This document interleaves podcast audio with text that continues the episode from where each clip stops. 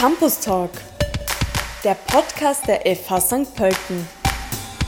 Wissen, was morgen zählt. ChatGPT schreibt meine Bachelorarbeit. Das haben sich wohl viele Studierende bereits gedacht, seit der KI-gesteuerte Chatbot online ist. Warum das aber keine gute Idee ist, wo die Limitationen von ChatGPT sind und was wir in Zukunft in dieser Richtung noch erwarten können, ob etwa ChatGPT mal deinen Job übernimmt, das bespreche ich heute mit zwei Mitarbeitenden der FH St. Pölten, die sich tagtäglich wissenschaftlich mit dem Thema KI künstliche Intelligenz auseinandersetzen. Herzlich willkommen, äh, Studiengangsleiterin im Bereich Data Science Malis Temper. Hallo Malis. Hallo Anna, danke für die Einladung. Und dein Kollege ist auch der Junior Researcher Sebastian Eresheim. Hallo. Hallo, danke, dass ich da sein darf. Für all jene, die sich noch nicht so sehr mit ChatGPT befasst haben, vielleicht eine kurze Erklärung. Wer mag? Sebastian, äh, was macht das Ding?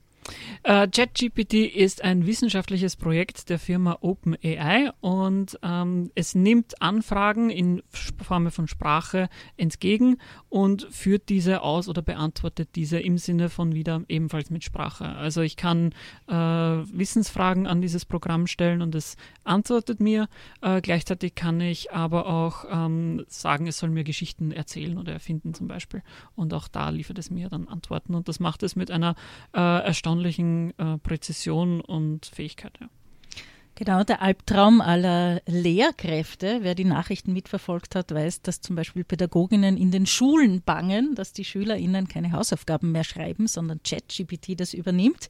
Marlies, du als Studiengangsleiterin, was sagst du? Kann ChatGPT äh, meine Bachelorarbeit schreiben? Ich würde persönlich davon abraten, muss ich jetzt ganz ehrlich sagen. Also man muss schon sagen, ChatGPT ist sprachlich extrem erstaunlich. Also auch die Antworten, die ChatGPT liefert, sind ein Wahnsinn, auch sprachlich gesehen.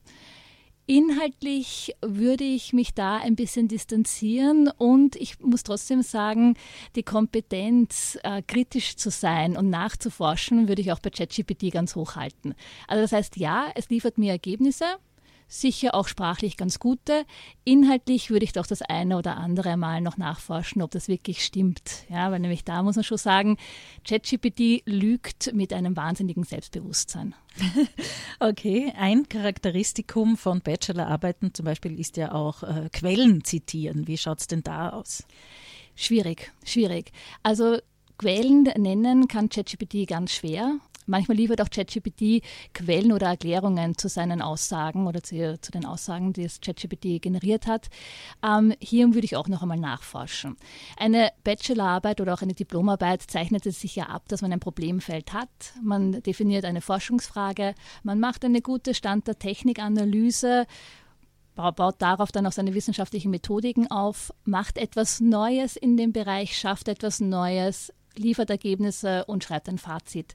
Und hier tut sich ChatGPT extrem schwer. Problemstellungen, allgemeinen Text kann es wunderbar verfassen. Stand der Technikanalyse schon sehr, sehr, sehr viel schwerer. Selbstständig eine Methodik ableiten oder Ergebnisse liefern, das wird dann schon ganz, ganz, ganz, ganz bitter, auch für ChatGPT. Sebastian, du hast einige Beispiele mitgebracht. Wir haben hier zwischen uns auch den Laptop stehen, wo ChatGPT drauf ist. Ähm, Gerade im wissenschaftlichen Bereich mit äh, Zitieren und so hast du ihm eine Aufgabe gestellt. Oder ihm, sagt man ihm? S. S, S. eigentlich am ehesten. Okay. Ich, ich würde es bei S, S belassen. das ChatGPT. Gut, welche Aufgabe war das?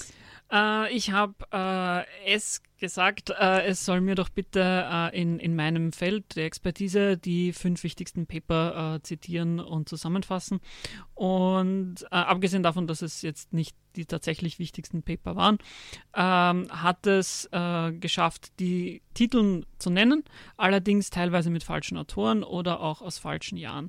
Und in einem sehr seltenen Fall, den ich jetzt nicht hier vor mir habe, aber schon zu Hause ausprobiert habe, ähm, hat es auch wirklich Titel erfunden, die von Papern, die so faktisch nicht existiert haben, aber doch äußerst plausibel geklungen haben, sodass ich selber äh, zweimal schauen musste, ähm, ob das jetzt wirklich existiert oder nicht. Wir waren ja auch gemein im Vorfeld und haben noch eine andere Frage gestellt. Da ging es um Dialekt. Da sind die Fähigkeiten auch noch nicht so gut. Äh, Steirisch betrifft mich. Ich komme aus Graz äh, und bin gespannt, was da die, die Antwort war. Magst du es vorlesen? Äh, ja, gerne. Also ich habe im Vorfeld einfach, weil ähm, viele Menschen in Österreich vielleicht auch sagen, naja gut, bis die ganzen Maschinen unseren Dialekt verstehen, na, da wird es ja noch Jahrzehnte dauern.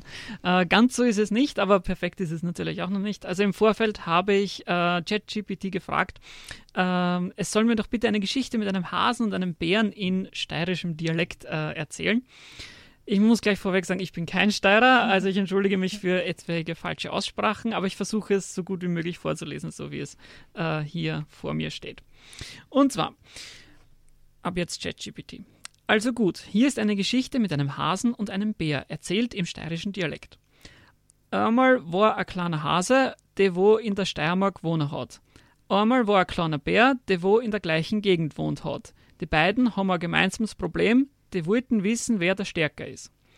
Eines Tages haben sie beschlossen, einen Wettkampf zu veranstalten, um ihre Stärke zu messen. Der Hase hat gesagt, ich schlag die, wenn wir umeinander rennen. Der Bär hat geantwortet, ja, das machen wir. Okay, im Ansatz ganz gut, aber in der, also in, in der Feinheit natürlich gar nicht, ja. Also die, das wo oder so, ich meine, das heißt de was, wissen wir SteirerInnen. ja, und äh, dazwischen, wie wir gehört haben, verfällt ChatGPT dann doch wieder in die Hochsprache, ja. Also das ist offenbar eine Aufgabe, die noch zu schwierig ist. Fassen wir mal zusammen, äh, was wir bisher hatten an Limitationen und kannst du dann noch weitere nennen. Was kann ChatGPT noch nicht oder wird es nie können, weiß ich nicht. Äh, schauen wir uns den Status quo mal an. Ähm, zusammenfassend einmal, was kann ChatGPT nicht? Ähm, vorweg gleich einmal, ChatGPT wurde mit Daten trainiert, ähm, die im dritten Quartal 2021 ähm, geendet haben. Das heißt, alles, was neuer als 2021, äh, drittes Quartal 2021 ist, äh, davon hat ChatGPT äh, einfach überhaupt keine Ahnung. Also neuere Events, äh, sei es zum Beispiel dieses äh, Erdbeben in der Türkei und Syrien zum Beispiel, hat ChatGPT absolut keine Ahnung und kann ich jetzt auch nicht erwarten, dass es mir darauf Antworten liefert. Das heißt, es greift nicht auf das Internet es zu? Es greift nicht auf das Internet zu, sondern es wurde trainiert einmalig oder nicht einmalig, aber äh, mehrmals wiederholt. Allerdings die Daten, mit denen es trainiert wurde, stoppen im dritten Quartal 2021, was auch eine Schwierigkeit für solche und ähnliche Modelle in der Zukunft ist, kann ich mir gut vorstellen, ähm, da man diese Modelle immer wieder mit neuen Daten dann trainieren muss, um äh, auf aktuelle äh, Ereignisse und Events referenzieren zu können.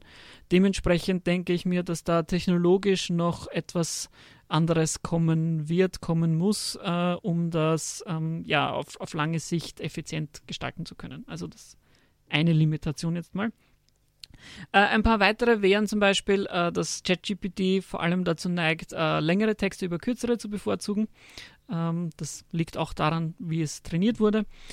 Ähm, zusätzlich haben sich aber mit dem Thema auch einige Wissenschaftler in letzter, äh, WissenschaftlerInnen in letzter Zeit äh, auseinandergesetzt.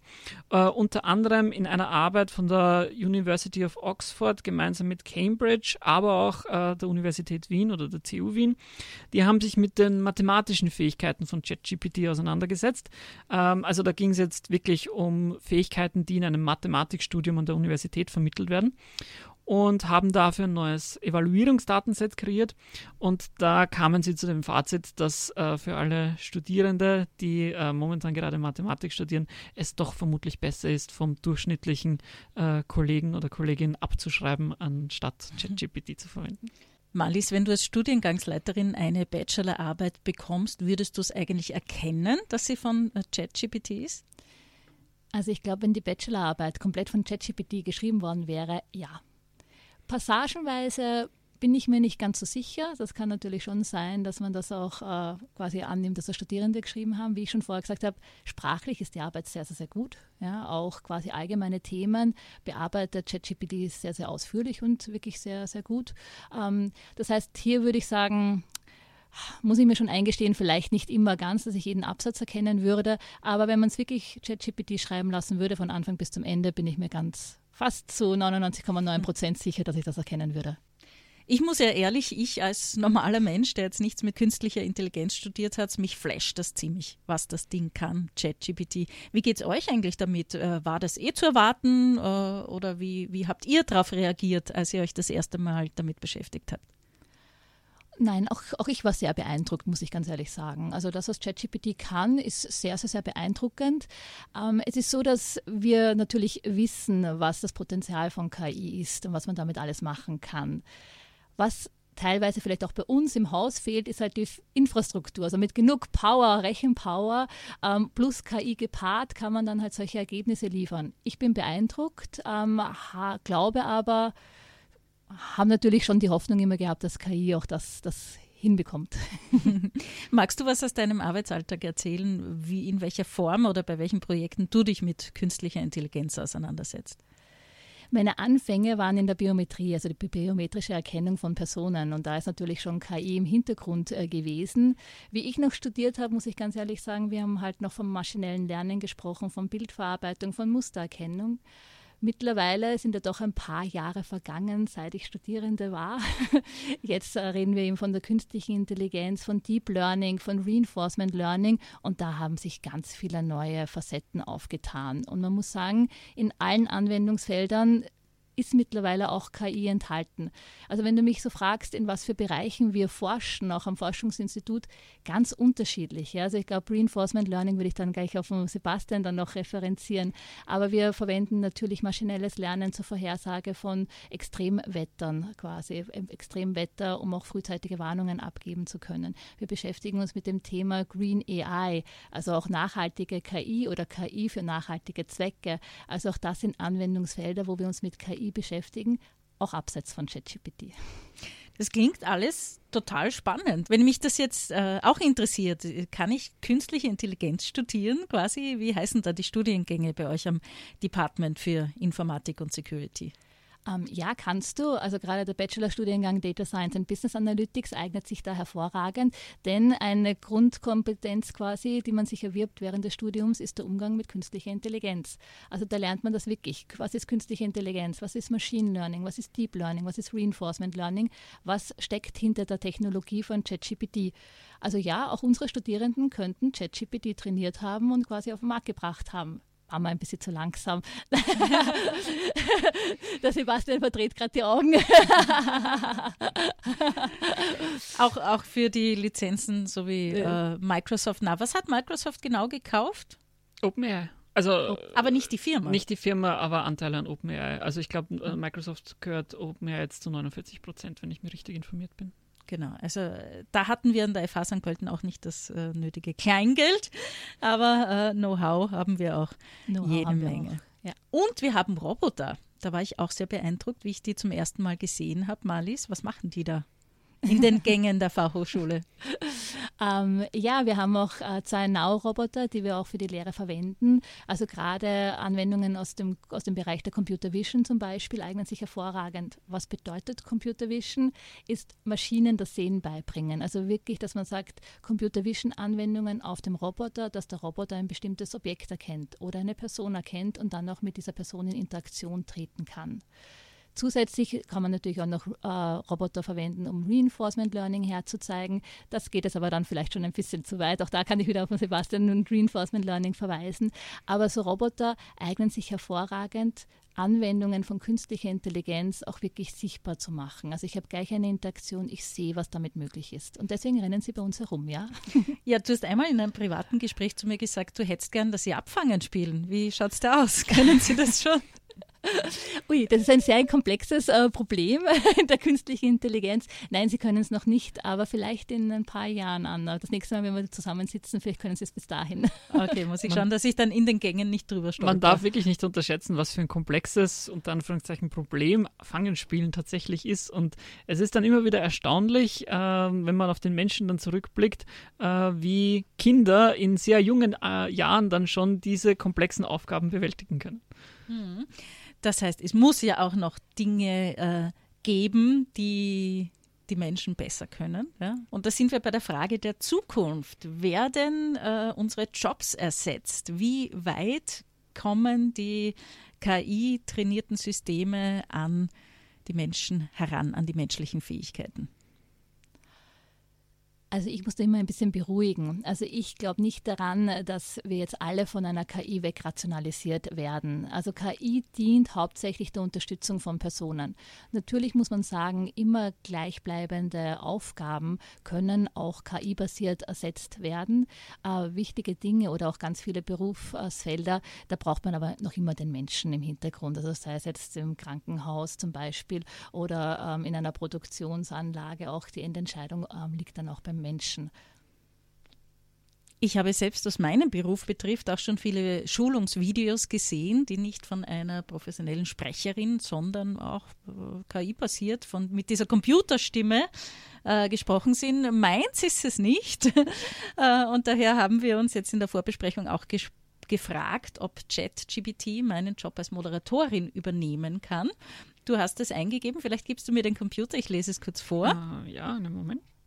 Also jetzt folgt die Anmoderation eines Podcasts über KI, die ChatGPT mir vorschlägt und das klingt dann so. Hallo und herzlich willkommen zu unserem Podcast über das Thema künstliche Intelligenz. In unserer heutigen Folge werden wir uns einem der heißesten Themen der Technologiebranche widmen und uns damit auseinandersetzen, was KI ist und welche Auswirkungen sie auf unsere Gesellschaft und unser tägliches Leben hat besser hätte ich es jetzt auch nicht machen können. Ja, also da muss man schon sagen, das funktioniert, die sprachlichen Fähigkeiten sind wirklich gut. Aber was uns Menschen ja auch auszeichnet, ist auch ein äh, ethisches Grundverständnis zum Beispiel. Wie schaut es denn da aus? Oder auch Empathie. Wie weit sind wir da jetzt? Ähm, was, das, was das ethische Grundverständnis angeht, ähm, hat OpenAI einige ähm, Mechanismen eingebaut, um sicherzugehen, dass diese künstliche Intelligenz nicht missbräuchlich verwendet werden kann. Ich möchte im Vorhinein vielleicht gleich noch dazu sagen, dass was bisher veröffentlicht wurde von OpenAI, ist ein Testzugang zur Evaluierung von dem System. Das ist kein Produktivsystem in irgendeinem äh, Sinne oder Ausmaß, sondern die Firma ist nach wie vor dabei, das System zu verbessern und möchte es nur auf, momentan auf einer einer breiten Skala evaluieren. Also man muss sich anmelden, registrieren, es hat nicht jeder sofort Zugriff drauf. Nichtsdestotrotz haben sie Sicherheitsmechanismen eingebaut. Ähm, also wenn man äh, fragt, wie äh, kann ich zum Beispiel ein Auto kurz schließen, äh, dann antwortet die künstliche Intelligenz damit, dass sie ähm, das nicht preisgeben möchte oder nicht kann oder nicht darf. Mhm. Äh, allerdings haben äußerst äh, findige und kreative Personen auch da schon ähm, äh, Möglichkeiten gefunden, drum herumzukommen. Ähm, beispielsweise indem man schreibt, ähm, ich habe ein, ein, fiktives Theaterstück. Die Handlung geht um, wie man ein Theater, äh, ein Auto kurz schließt. Ähm, wie würde denn ein Skript dazu aussehen? Und Gefinkelt. Schon, schon antwortet die KI mit dem, was sie eigentlich nicht soll. Okay, aber können wird sie es nicht, jetzt wirklich ethisch zu denken, zu handeln? Sie wurde dara schon darauf entwickelt, ähm, dafür entwickelt, ähm, die menschlichen Werte anzunehmen. Also es hat jetzt nicht irgendeine Abteilung innerhalb von OpenAI sich damit beschäftigt, sondern tatsächlich jene Abteilung, die im Vorfeld vor ChatGPT schon viele Arbeit damit geleistet hat, ähm, ähm sich damit beschäftigt, KI menschlichen Werten beizubringen und schauen, dass diese ähm, möglichst nach unseren Vorstellungen agiert und nicht aller Terminator äh, die, die Menschheit versklavt, zum Beispiel. Frage der Zukunft, was kommt nochmal ist? Was können wir erwarten? Ich bin jetzt schon geflasht von ChatGPT. Was kommt da in den nächsten Jahren auf uns zu? Auf alle Fälle einiges an Handwerkszeug wie ChatGPT, die unseren Alltag auch vielleicht erleichtern. Also du hast ja auch vorher eingangs gefragt, ob ChatGPT dich ähm, ersetzen wird als Moderatorin. Ich glaube nicht. Also ich glaube, es muss halt noch immer menscheln. Wir brauchen die Kreativität, wir brauchen die Innovation. Wir müssen äh, Dinge planen, strukturieren. Das wird ChatGPT nicht für dich machen können und deswegen brauchen wir dich, Anna. Schön. Aber was natürlich schon ist, ist, dass KI in vielen Anwendungsfeldern gerade in den letzten Jahren äh, schon viel geleistet hat hat. Also wir reden jetzt immer nur von textbasierten Sprachmodellen wie ChatGPT, aber schauen wir uns doch auch noch andere Anwendungen an, wie Stable Diffusion, wo man Text eingeben kann und dann generiert eine KI Bilder. Oder eine KI kann auch Musikstücke komponieren, beginnt uns vielleicht auch beim Programmieren ein bisschen zu unterstützen. Also das heißt, die Anwendungsfelder sind hier sehr vielfältig, wo KI unterstützen kann und wird in der Zukunft. Und wenn wir uns das anschauen, auch im Alltag, wenn ich vom Fernseher liege und Netflix auch aufdrehe, auch da ist KI drinnen. Also ich denke, dass es in den unterschiedlichsten Anwendungsfeldern quasi jetzt auch Einzug erhält, noch mehr als eh wie, wie bisher. Vielleicht auch ein bisschen in kreativen Jobs, aber als Unterstützung, als Handwerkszeug und nicht um uns zu ersetzen. Was ich mich auch gefragt habe, was ich noch nicht nachgeschaut habe, jetzt kann ich dich fragen, wofür steht GPT eigentlich? GPT steht für äh, Generative Pre-Trained Transformer, äh, auf zu Deutsch äh, generierender, vortrainierter Transformer. Ähm, Transformer, muss man dazu sagen, ist eine bestimmte Art von äh, neuronalen Netz, äh, die speziell darauf abzielt, äh, mit Texten umzugehen, beziehungsweise nicht unbedingt mit Texten, aber mit sequenziellen Daten. Und ähm, ja, sagt eben der Name besagt eben, dass das Ding etwas generiert, nämlich Sätze fortgeneriert und pre-trained äh, vortrainiert, eben, dass es ein Netz ist, das schon vortrainiert wurde, genau für diesen Anwendungsfall eben. Von solchen Anwendungen äh, sehe ich dann immer nur die Ergebnisse, aber ihr seid da ja wirklich äh, ganz vorn dabei. Ihr beschäftigt euch tagtäglich damit, äh, so eine KI zu trainieren. Wie geht denn das? Was macht ihr da? Kannst du das im Falle von ChatGPT erklären? Äh, ja, gerne. Also man beginnt im Falle von ChatGPT beginnt das einmal damit, dass es auf äh, GPT-3 bzw. GPT 3.5 basiert. Das heißt, es ist eine Fortführung von schon einem existierenden Modell. Allerdings hat man hier dann eine, ein, eine andere Art und Weise verfolgt ähm, im Vergleich zur bisherigen äh, Art und Weise, wie GPT 3 und 3.5 äh, trainiert wurden. Und zwar hat es damit begonnen, dass äh, OpenAI äh, sich äh, Menschen äh, angestellt hat, äh, die mehr oder weniger nichts anderes gemacht haben den ganzen Tag, als solche Eingaben aufzuschreiben und tatsächlich richtige Antworten zu generieren. Also erkläre mir, warum der Mond rund ist zum Beispiel und halt dann eine Antwort dafür. Und also die, die Antwort haben die eingegeben. Die haben die Menschen. eingegeben. Also mhm. Menschen haben sowohl die Frage generiert als auch die Antwort selbst hingeschrieben, um ein Datenset einmal äh, zu erhalten. Äh, dann wurde das, das Modell anfangs damit trainiert einmal und dadurch schon mal verbessert. Im zweiten Schritt äh, wollten äh, OpenAI äh, ein sogenanntes Reinforcement Learning verwenden. Äh, dabei geht es darum, dass eine Maschine selbstständig mittels ähm, Trial and Error, also Versuch und Fehlschlag, ähm, lernt, äh, voranzukommen und zu agieren. Und zwar war das so, dass äh, die Maschine mit äh, einer Fragestellung ähm, konfrontiert wurde und sie hatte als Antwortmöglichkeit eben verschiedene Wörter auszugeben. Das Problem, was sie jetzt ursprünglich noch hatten, war äh, dieses Feedback, äh, ob die generierte Antwort gut oder schlecht war, hätte am Anfang ein Mensch übernehmen müssen, was aufwendig und kostspielig ist. Jetzt haben sie dafür ein separates Modell trainiert. Und zwar, das haben sie so gemacht, dass sie diese Menschen, die sie ursprünglich äh, angestellt haben, haben äh, wurden mit einem, einer Frage konfrontiert und vier Antwortmöglichkeiten oder vier bis neun Antwortmöglichkeiten von der Maschine schon generiert und sie mussten sie nach Relevanz sortieren. Und mit Hilfe von diesen Daten wurde ein zweites Modell trainiert, das Feedback gibt, wie gut ähm, die Antwort war, äh, gut oder schlecht.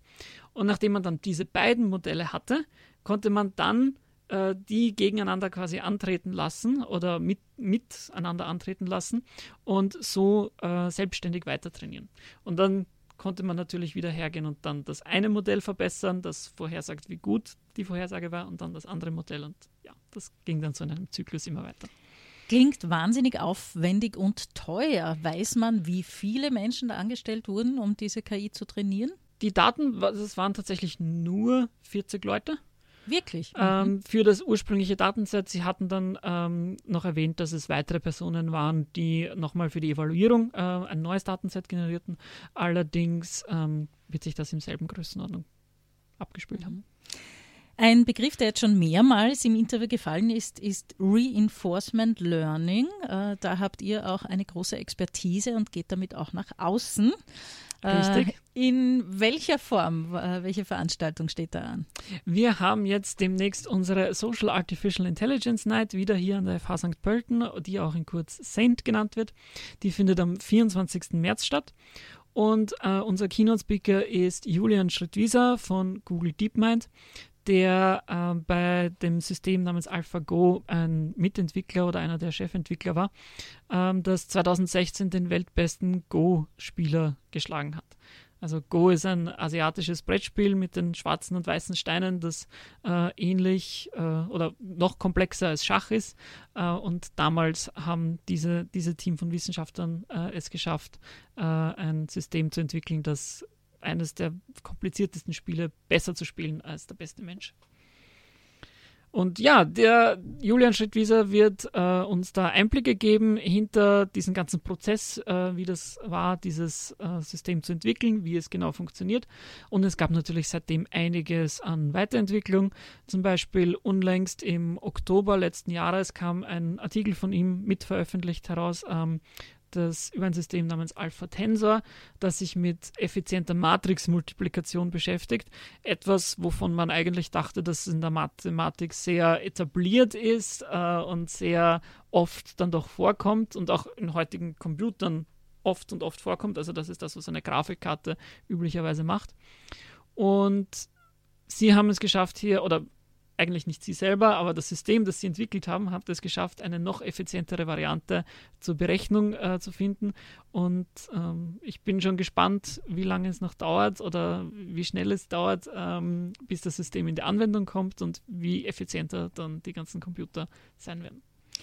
Das heißt, äh, dem Julian äh, könnte man stundenlang zuhören, vermutlich. Ich definitiv, ja. äh, als Keynote-Speaker ist er bei der Saint. Sagst du das Datum vielleicht noch und wie ich da hinkommen kann? 24. März hier an der FH St. Pöltner. Alle weiteren Informationen findet man auch unter saint.fhscp.ac.at.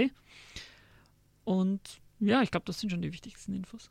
Ja, also vorbeikommen. Ich werde sicher da sein. Mich interessiert das Thema sehr. Vielen herzlichen Dank für eure Zeit, für eure Expertise, Malis Temper und Sebastian Eresheim.